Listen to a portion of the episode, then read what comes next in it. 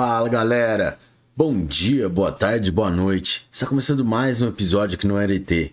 Hoje, nosso convidado especial é a Lei 4.717, que trata sobre a ação popular. Vamos lá? Artigo 1. Qualquer cidadão será parte legítima para pleitear a anulação ou a declaração de nulidade de atos lesivos ao patrimônio da União, do Distrito Federal, dos Estados, dos municípios, de entidades autárquicas, de sociedades de economia mista. Constituição, artigo 141, parágrafo 38 de sociedades mútuas de seguro nas quais a União represente os segurados ausentes, de empresas públicas, de serviços sociais autônomos, de instituições ou fundações para cuja criação ou custeio o Tesouro Público haja concorrido ou concorra com mais de 50% do patrimônio ou da receita ano de empresas incorporadas ao patrimônio da União, do Distrito Federal, dos Estados e dos municípios, e de quaisquer pessoas jurídicas ou entidades subvencionadas pelos cofres públicos. Parágrafo 1. Consideram-se patrimônio público para os fins referidos neste artigo os bens e direitos de valor econômico, artístico, estético, histórico e turístico, ou turístico. Parágrafo 2 em se tratando de instituições ou fundações, para cuja criação ou custeio o Tesouro Público concorra com menos de 50% do patrimônio da receita ânua, bem como de pessoas jurídicas ou entidades subvencionadas, as consequências patrimoniais da invalidez dos atos lesivos terão por limite a repercussão deles sobre a contribuição dos cofres públicos. Parágrafo 3. A prova da cidadania, para ingresso em juízo, será feita com título eleitoral ou com documento que a ele corresponda. Parágrafo 4. Para instruir a inicial, o cidadão poderá requerer às entidades a que se refere este artigo as certidões e informações que julgar necessárias, bastando para isso indicar a finalidade das mesmas. Parágrafo 5. As certidões e informações a que se refere o parágrafo anterior deverão ser fornecidas dentro de 15 dias da entrega, sob recibo dos respectivos requerimentos, e só poderão ser utilizadas para a instrução de ação popular. Parágrafo 6. Somente nos casos em que o interesse público, devidamente justificado, impuser sigilo, poderá ser negada certidão ou informação. Parágrafo 7. Ocorrendo a hipótese do parágrafo anterior, a ação poderá ser proposta desacompanhada das certidões ou informações negadas, cabendo ao juiz, após apreciar os motivos do indeferimento, e salvo em se tratando de razão de segurança nacional, requisitar uma, umas, umas e outras. Feita a requisição, o processo correrá em segredo de justiça, que cessará com o trânsito em julgado da sentença condenatória. Artigo 2 são nulos os atos lesivos ao patrimônio das entidades mencionadas no artigo anterior, nos casos de: a linha A, incompetência, a linha B, vício de forma, a linha C, ilegalidade do objeto, a linha D, inexistência dos motivos, a linha E, desvio de finalidade. Parágrafo único. Para a conceituação dos casos de nulidade observar-se-ão as seguintes normas. A linha A. A incompetência fica caracterizada quando o ato não se incluir nas atribuições legais do agente que o praticou. A linha B. O vício de forma consiste na omissão ou na observância incompleta ou irregular de formalidades indispensáveis à existência ou seriedade do ato.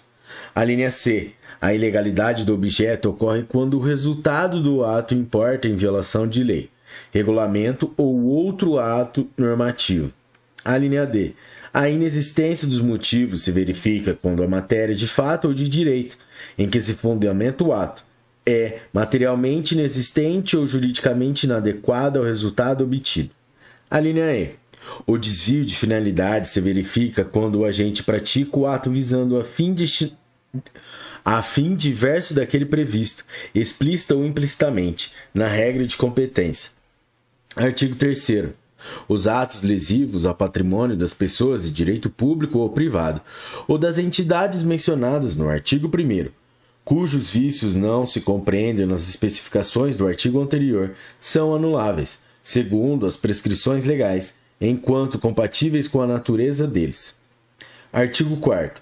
São também nulos os seguintes atos ou contratos praticados ou celebrados por quaisquer das pessoas ou entidades referidas no artigo 1.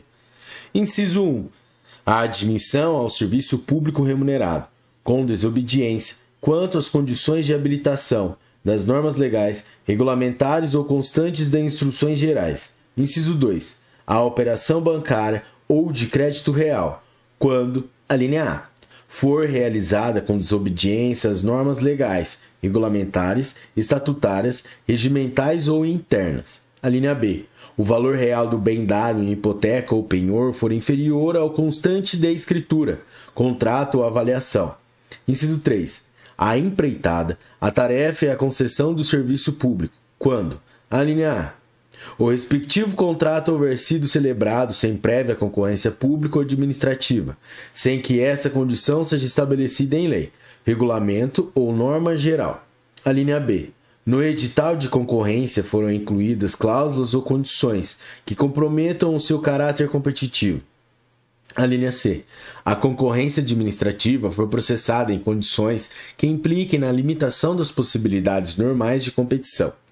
Inciso 4 as modificações ou vantagens, inclusive prorrogações que forem admitidas, em favor do adjudicatário durante a execução dos contratos de empreitada, tarefa e concessão de serviço público, sem que estejam previstas em lei ou nos respectivos instrumentos. Inciso 5. A compra e venda de bens móveis ou imóveis, nos casos em que não cabível concorrência pública ou administrativa, quando, a linha A, foi realizada com desobediência a normas legais, regulamentares ou constantes de instruções gerais. A linha B. O preço de compra dos bens for superior ao corrente no mercado, na época da operação. A linha C. O preço de venda dos bens, dos bens for inferior ao corrente no mercado, na época da operação. Inciso 6 a concessão de licença de exportação ou importação, qualquer que seja a sua modalidade, quando? A linha E, a linha A. Houver sido praticada com violação das normas legais e regulamentares ou de instruções e ordens de serviço. A linha B. Resultar em exceção ou privilégio por, em favor do exportador ou importador. Inciso 7 a operação de redesconto quando sob qualquer aspecto, inclusive o limite de valor, desobedecer às normas legais, regulamentares ou constantes de instruções gerais. Inciso 8. O empréstimo concedido pelo Banco Central da República quando a linha A concedido com desobediência de quaisquer normas legais, regulamentares, regimentais ou constantes de instruções gerais. A linha B o valor dos bens dados em garantia na época da operação for inferior ao, ao da avaliação. Inciso 9. A emissão, quando efetuada sem observância das normas constitucionais, legais e regulamentadoras que, reagem, que regem a espécie.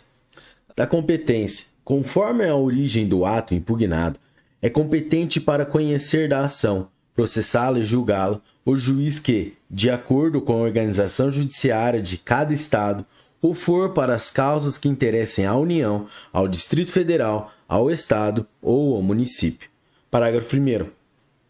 Para fins de competência, equiparam-se atos da União, do Distrito Federal, do Estado ou dos municípios os atos das pessoas criadas ou mantidas por essas pessoas jurídicas de direito público, bem como os atos das sociedades de que elas sejam acionistas e os das pessoas ou entidades por elas subvencionadas ou em relação às quais tenham interesse patrimonial. Parágrafo 2 quando o pleito interessar simultaneamente à União e a qualquer outra pessoas ou entidade, será competente o juiz das causas da União, se houver quando interessar simultaneamente ao Estado e ao município, será competente o juiz das causas do Estado, se houver. Parágrafo 3. A propositura da ação prevenirá a jurisdição do juízo para todas as ações que forem posteriormente intentadas contra as mesmas partes e sob os mesmos fundamentos. Parágrafo 4. Na defesa do patrimônio público, caberá a suspensão liminar do ato lesivo impugnado dos sujeitos passivos da ação e dos assistentes. Artigo 6. A ação será proposta contra pessoas públicas ou privadas e as entidades referidas no artigo 1 contra as autoridades, funcionários ou administradores que houverem autorizado, aprovado, ratificado ou praticado o ato impugnado, ou que, por, por omissas, tiverem dado oportunidade à lesão, e contra os beneficiários diretos do mesmo. Parágrafo 1.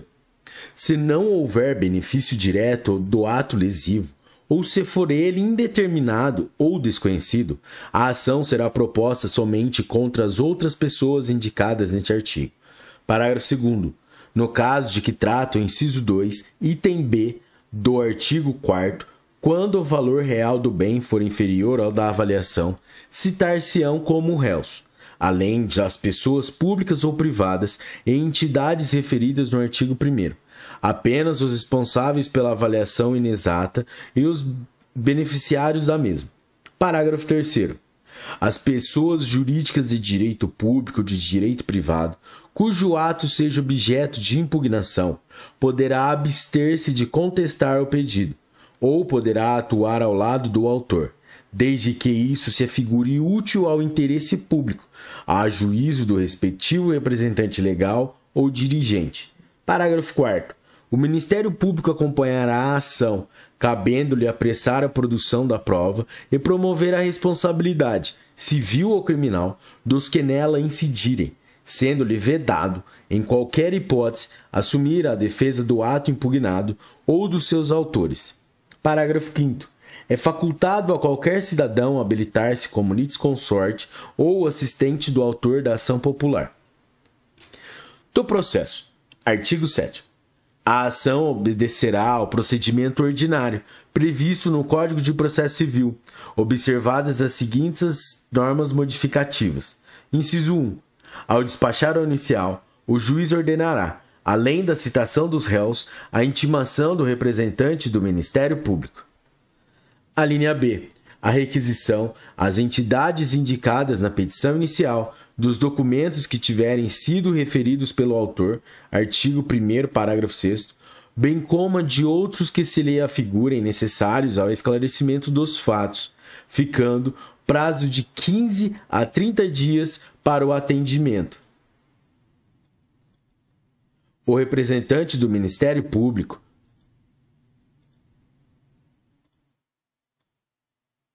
o representante do Ministério Público providenciará para as requisições a que se refere o inciso anterior sejam atendidas dentro dos prazos fixados pelo juiz. Parágrafo 2. Se os documentos e informações não puderem ser oferecidos nos prazos assinados, o juiz poderá autorizar prorrogação dos mesmos por prazo razoável. Inciso 2. Quando o autor preferir, a citação dos beneficiários far-se-á por edital no prazo de 30 dias, afixado na sede do juízo e publicado três vezes no Jornal Oficial do Distrito Federal ou da capital do Estado, ou território em que seja ajuizada a ação. A publicação será gratuita e deverá iniciar-se no máximo três dias após a entrega, na repartição competente, sob protocolo, de uma via autenticada do mandado. Inciso 3 qualquer pessoa, beneficiada ou responsável pelo ato impugnado, cuja existência ou identidade se torne conhecida no curso do processo e antes de proferida a sentença final de primeira instância, deverá ser citada para integração do contraditório, sendo-lhe restituído o prazo para contestação e produção de provas, salvo quanto ao beneficiário, se a citação se houver feito na forma do inciso anterior. O prazo de contestação é de 20 dias, prorrogáveis por mais 20 dias, a requerimento do interessado. C. Particularmente difícil a produção de prova documental, e será comum a todos os interessados, correndo da entrega em cartório do mandato cumprido ou, quando for o caso, do decurso do prazo assinado em edital. Inciso 5. Caso não requeira até o despacho saneador a produção de prova testemunhal ou pericial, o juiz ordenará vista às partes por 10 dias para alegações, sendo-lhe os autos conclusos para a sentença. 48 horas após a expiração desse prazo. Havendo requerimento de prova, o processo tomará o rito ordinário.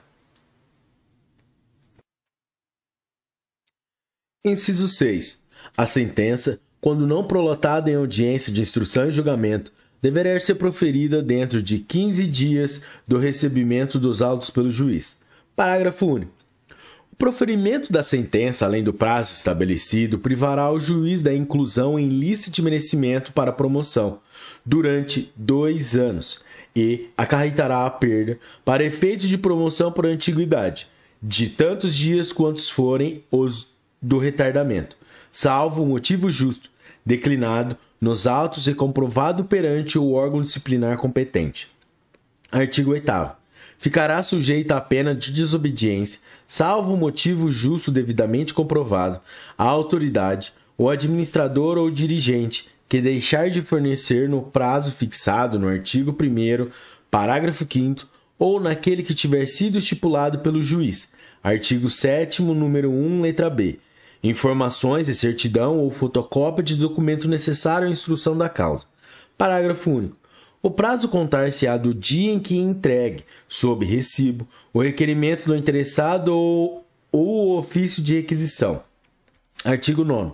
Se o autor desistir da ação ou der motivo à absolvição de instância, serão publicados editais nos prazos e condições previstos no artigo 7, inciso 2, ficando assegurado a qualquer cidadão, bem como ao representante do Ministério Público, dentro do prazo de 90 dias da última publicação feita, promover o prosseguimento da ação. Artigo 10. As partes só pagarão custas e preparo ao final. Artigo 11.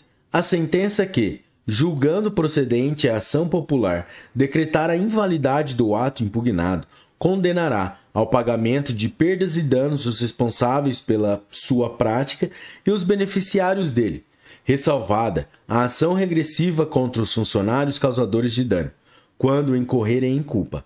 Artigo 12. A sentença incluirá sempre, na condenação dos réus, o pagamento ao autor das custas e demais despesas, judiciais e extrajudiciais, diretamente relacionadas com a ação e comprovadas, bem como o dos honorários de advogado. Artigo 13. A sentença que, apreciando o fundamento de direito do pedido, julgar a lide manifestamente temerária, condenará o autor ao pagamento do décuplo das custas. Artigo 14. Se o valor da lesão ficar provado no curso da causa, será indicado na sentença, se depender da avaliação ou perícia, será apurado na execução. Parágrafo 1. Quando a lesão resultar da falta ou isenção de qualquer pagamento, a condenação imporá o pagamento devido, com acréscimo de juros de mora e multa legal ou contratual se houver. Parágrafo 2. Quando a lesão resultar da execução fraudulenta, simulada ou irreal de contratos, a condenação versará sobre a reposição do débito com juros de mora. Parágrafo 3. Quando o réu condenado perceber dos cofres públicos, a execução far-se-á por desconto em folha até o integral ressarcimento do dano causado, se assim mais convier ao interesse público. Parágrafo 4. A parte condenada a restituir bens ou valores ficará sujeita a sequestro e penhora, desde a prolação da sentença condenatória.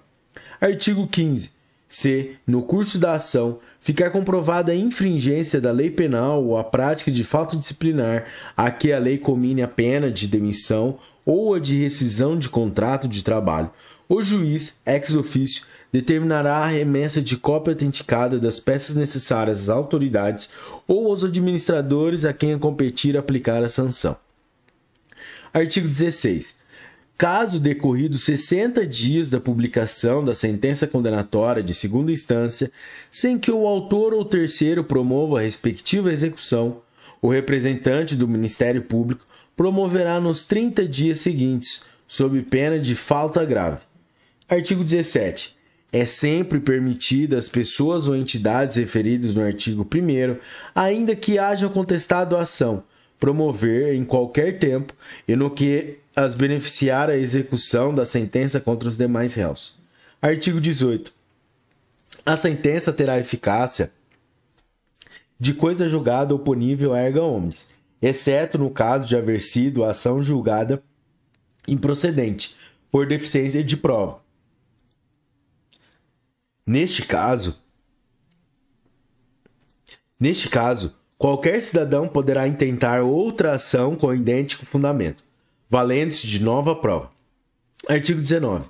A sentença que concluir pela carência ou pela improcedência da ação está sujeita ao duplo grau de jurisdição, não produzindo efeito senão depois de confirmada pelo tribunal. Daqui julgar a ação procedente, caberá a apelação, com efeito suspensivo. Parágrafo 1. Das decisões interlocutórias cabe agravo de instrumento. Parágrafo 2. Das sentenças e decisões proferidas contra o autor da, da ação e suscetíveis de recurso poderá recorrer qualquer cidadão e também o Ministério Público. Disposições Gerais. Artigo 20. Para os fins desta lei, consideram-se entidades autárquicas. A linha A.